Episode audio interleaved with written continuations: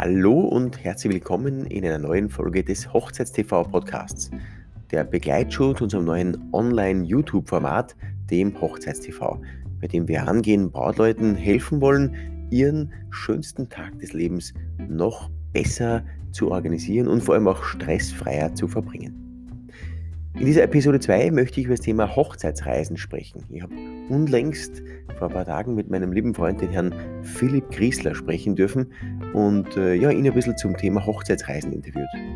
Der Philipp ist ähm, ja, Filialleiter von äh, Ruefa Reisen in, also in der Filiale in Krems und ähm, ja, ist der perfekte Ansprechpartner, wenn es um das Thema Reisen generell geht, aber eben auch für das Thema Hochzeitsreisen ideal geeignet, darüber Auskunft zu geben, weil er einfach den Job schon ewig lang macht. Und lange Rede, im Vorgespräch zu unserem eigentlichen Interview haben wir tatsächlich viel, viel mehr äh, an Tipps und äh, Tricks ähm, aufgelistet, als wir dann tatsächlich verwertet haben im Live-Interview. Einfach weil diese Interviews nur maximal 10 Minuten dauern sollen und da geht sich halt nicht so viel aus.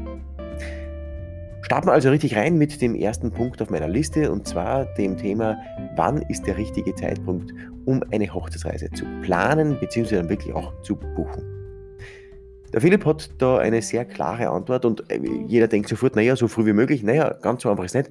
Ähm, der ideale Zeitpunkt wäre auf alle Fälle vor einem Jahr zu buchen. Und zwar nicht nur, weil vielleicht manche Destinationen oder manche speziellen Angebote oder Hotels vielleicht schon verbucht sind, sondern weil es ein Jahr im Voraus ganz interessante Früh Frühbucherrabatte gibt, die es nachher nicht mehr gibt.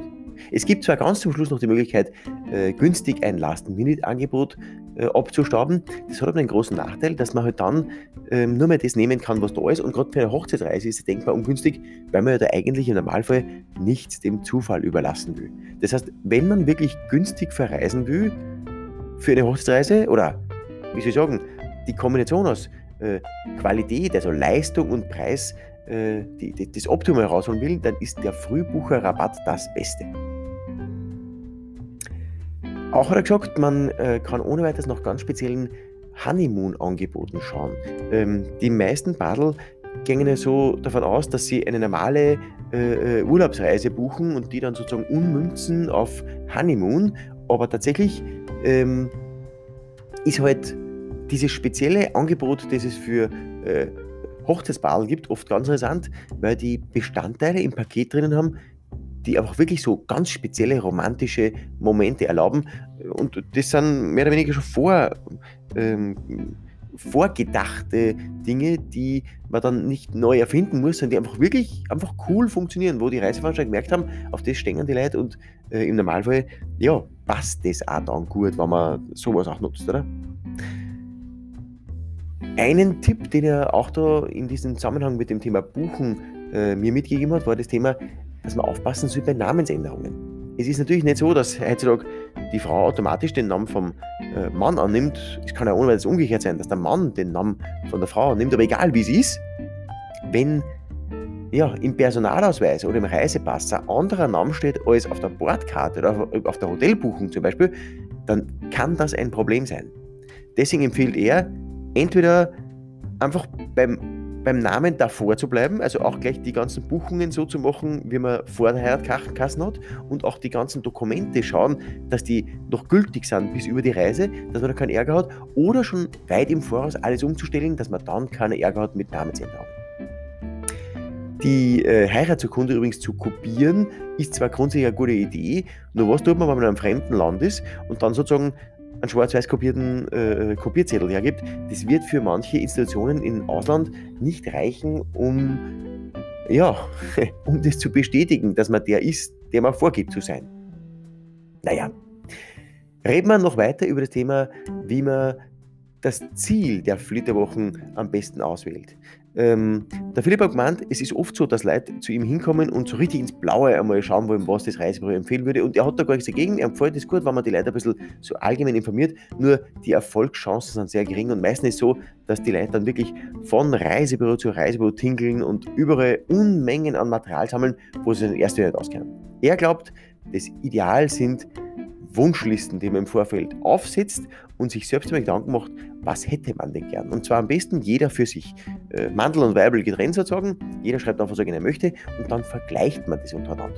Ähm, so kann man schon viel ein bisschen vielleicht herausnehmen, was einem sehr gut gefällt, aber vor allem auch das herausnehmen, wo man merkt, das ist überhaupt nicht seins. Beziehungsweise kann man dann bei den besten Favoriten gleich mal anfangen, Pro- und Kontralisten anzulegen, um sogar dort schon ein bisschen einzugrenzen. Das macht so ein Gespräch im Reisebüro viel effizienter und man kommt viel besser ans Ziel. Und äh, ja, wie soll ich sagen, er kann dann auch schon ein bisschen konkretere Angebote herausholen und wirklich schauen, dass man ja auch, auch wirklich Rabatte und, und Vergünstigungen optimal trifft, sonst wird es einfach schwierig. Das, das verirrt sich in tausenden Varianten, wo es für ihn mal schwer ist. Er kann nicht für tausend Varianten das Optimum raussuchen. Er schaut dann einfach so ein bisschen, wo er grob überall ein bisschen eine Richtung findet. Was haben wir noch notiert? Ähm, Reisezeitpunkt und Klima hat er noch ganz speziell herausgestrichen.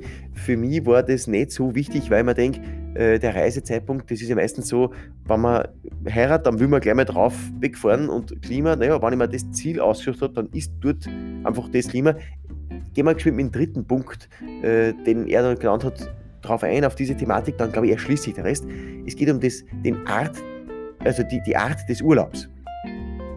Wenn zum Beispiel der Mann eher der Aktive ist, der gern einen richtigen Actionurlaub hat und äh, die Frau ist eher so ein bisschen der, ja, der Entspannungstyp, der eher genießen will, so Strand und Wellness und er will vielleicht eher einen Städtetrip oder wandern oder Abenteuer irgendwo am Berg aufgerannt, ähm, dann wird sich das unter Umständen schwer vereinbaren lassen. Aber oft ist es so, dass man das kombinieren kann.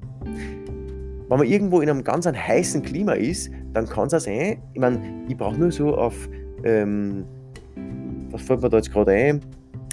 Inseln im äh, Atlantik zum Beispiel, ähm, die einfach generell dieses Flair von Haas und, und Sommerurlaub bieten, aber da gibt es oft einfach Vulkane oder Berge, die sind ja 3000 Meter hoch. Das heißt, da sind auch super Möglichkeiten, wo man seinem Wunsch nachkommen kann, dass man praktisch beides ein bisschen bietet. Oder? Man kann am Vormittag ähm, oder einen Tag einmal wirklich einen Lazy Tag einbauen und am zweiten Tag greift man auf diesen hohen Berg auf. Ähm, jetzt fällt mir wirklich dieses, ähm, die, diese Destination nicht ein. Ich war da erst mit meiner Familie dort. Ah, Teneriffa, jetzt wird's was. Bei Teneriffa zum Beispiel ist so, die haben einen Berg, da fährt sogar eine Seilbahn auf. Und wenn es unten 35 Grad hat, musst du oben dicke Jacken anziehen, Winterjacken, weil da hat es nur 2 Grad. Also das ist wirklich, das ist wirklich, wirklich cool. Okay, weiter geht's. Achso, da habe ich noch was ganz Wichtiges. ähm, wie sage ich es richtig? Er hat ein Beispiel genannt, wie man sowas vielleicht kombinieren kann oder, oder Interessen irgendwie ein bisschen ähm, gut aufteilen kann. Beide wollen irgendwie äh, Wasser und beide wollen sich irgendwo am Wasser bewegen, beziehungsweise vielleicht am Wasser irgendwie von Stadt zu Stadt reisen. Dann kann man das ja schon so machen, dass man sagt, man macht entweder eine Segelyacht, wo nur 10, 15 Leute um sind, äh, oder auf der anderen Seite kann man auch mit einem Kreuzfahrtschiff umfahren. Wenn man da ein bisschen die Interessen ein bisschen teilt, kann man ganz, ganz tolle äh, Kombinationen heraus, ähm, herausfinden, oder? Äh, sie will gern einfach ein bisschen abhängen öfter, ja perfekt, Kreuzfahrt. Und er will gern aber Städte sehen, naja, wieder, Kreuzfahrt. Also ganz, ganz tolle Möglichkeiten, wo man von allem das Beste für sich herausnehmen kann und im Endeffekt, dass es ein trotzdem schöner Urlaub für beide wird und nicht, dass einer gratis ist. Man, es geht ja um die Hochzeit nebenbei. ein cooler Satz, der auch noch aufgefallen ist, äh, beziehungsweise den mir aufgeschrieben habe, ist, das Leben ist zu kurz, um schlecht zu essen. das glaube ich irgendwie vorkommen bei den Thema Kreuzfahrten.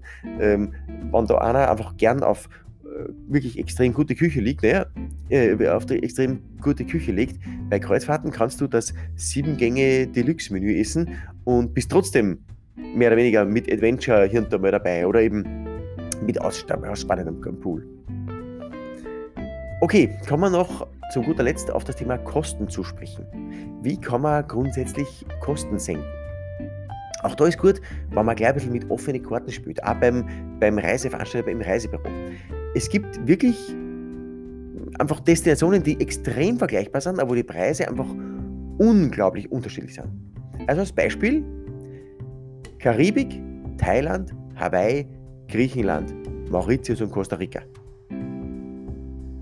Das ist das ist kein Vergleich, oder? In Griechenland irgendwie gemütlich da mal umchatten, da brauchst du eineinhalb Stunden und bist da.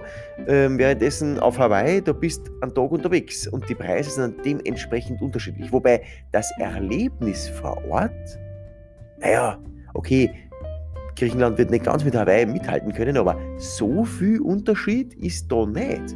Und da kann man unglaublich viel sparen. Und ähm, was er nachher noch gesagt hat, zum Beispiel eben Seychellen oder zum Beispiel Mauritius. Die Seychellen sind einfach grundsätzlich ein wenig teurer als Mauritius. Und der Unterschied ist nicht so gewaltig.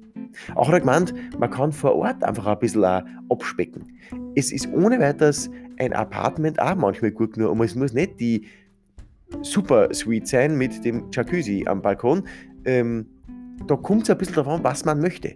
Wenn das eher so ist, dass man sagt, man ist viel unterwegs, dann zahlt sich diese ganz gewaltige Suite vielleicht gar nicht aus. Hingegen, ähm, wenn man wirklich so den, diesen Privaturlaub haben will, dann ist vielleicht eine Suite mit überhaupt so einem kleinen Private Spa vielleicht überhaupt das Beste. Naja, drei Tipps noch ganz zum Schluss. Er dachte, man, man soll unbedingt eine handyfreie Zeit vereinbaren. Also wirklich sagen, ähm, am Vormittag oder vielleicht, nein, machen wir es anders, nach dem Mittagessen, so die, äh, was ich, von, von 12 bis 4 am Nachmittag, da gibt es kein Handy. Ähm, da geht man gemeinsam zum Strand und genießt ein bisschen die Zeit, äh, lasst sich da braten und da gibt es einfach keine technischen Geräte. Das zum Beispiel würde er vorschlagen, einfach so ein bisschen seinen Modus für sich selbst beim Urlauben äh, sich einzuführen. Und er hat auch gesagt, man soll unbedingt auch schauen, dass man einfach auch im Urlaub Zeit zur Entspannung findet. Äh, in dem Sinn, dass man sagt, man hat nicht jeden Tag volles Programm, sondern einmal zwischendurch ohne weiteres einen Tag machen, wo einfach nichts am Programm steht. Wo man mal ausschlafen kann, in der Früh gemütlich ähm, im Bett nur herumgenutzt und kuschelt, äh, den Tag einfach so ein bisschen vergehen lässt und nicht immer nur volles Programm. Achso, und eins habe ich noch vergessen. Plant bewusst romantische Aktivitäten. Das war auch noch so ein kleiner äh, Grundsatz von ihm. Naja, Klar, es geht um die Hochzeitsreise. Wenn sich da jeder ein bisschen bemüht, dass er was Tolles vielleicht auch für den anderen noch in petto hat, dann hat das einen ganz anderen Flair. Und da hat er gemeint, das ist wirklich auch oft so, sie sind zu zweit äh, bei ihm in der Filiale und äh, wenn sie dann weg sind, ruft äh, die Frau oder der Mann nochmal an und sagt, du, ich hätte da gern nur irgendwie was ganz Spezielles, äh, ein Candlelight-Dinner auf, weiß ich nicht, auf einem Berg oben oder am Strand oder irgendwie was, dann ist das auch ohne weiteres möglich und das kann man da alles noch vorweg buchen und dann hat man wirklich ein richtiges Highlight noch zusätzlich beim Urlaub bei der Hochzeitsreise. Naja, damit habe ich, glaube ich, meine Liste ziemlich abgearbeitet. Danke fürs Zuhören und ich hoffe, es war für euch was Spannendes dabei. Ich wünsche euch noch eine schöne Zeit und bis zur nächsten Episode des Hochzeits-TV Podcasts. Ciao!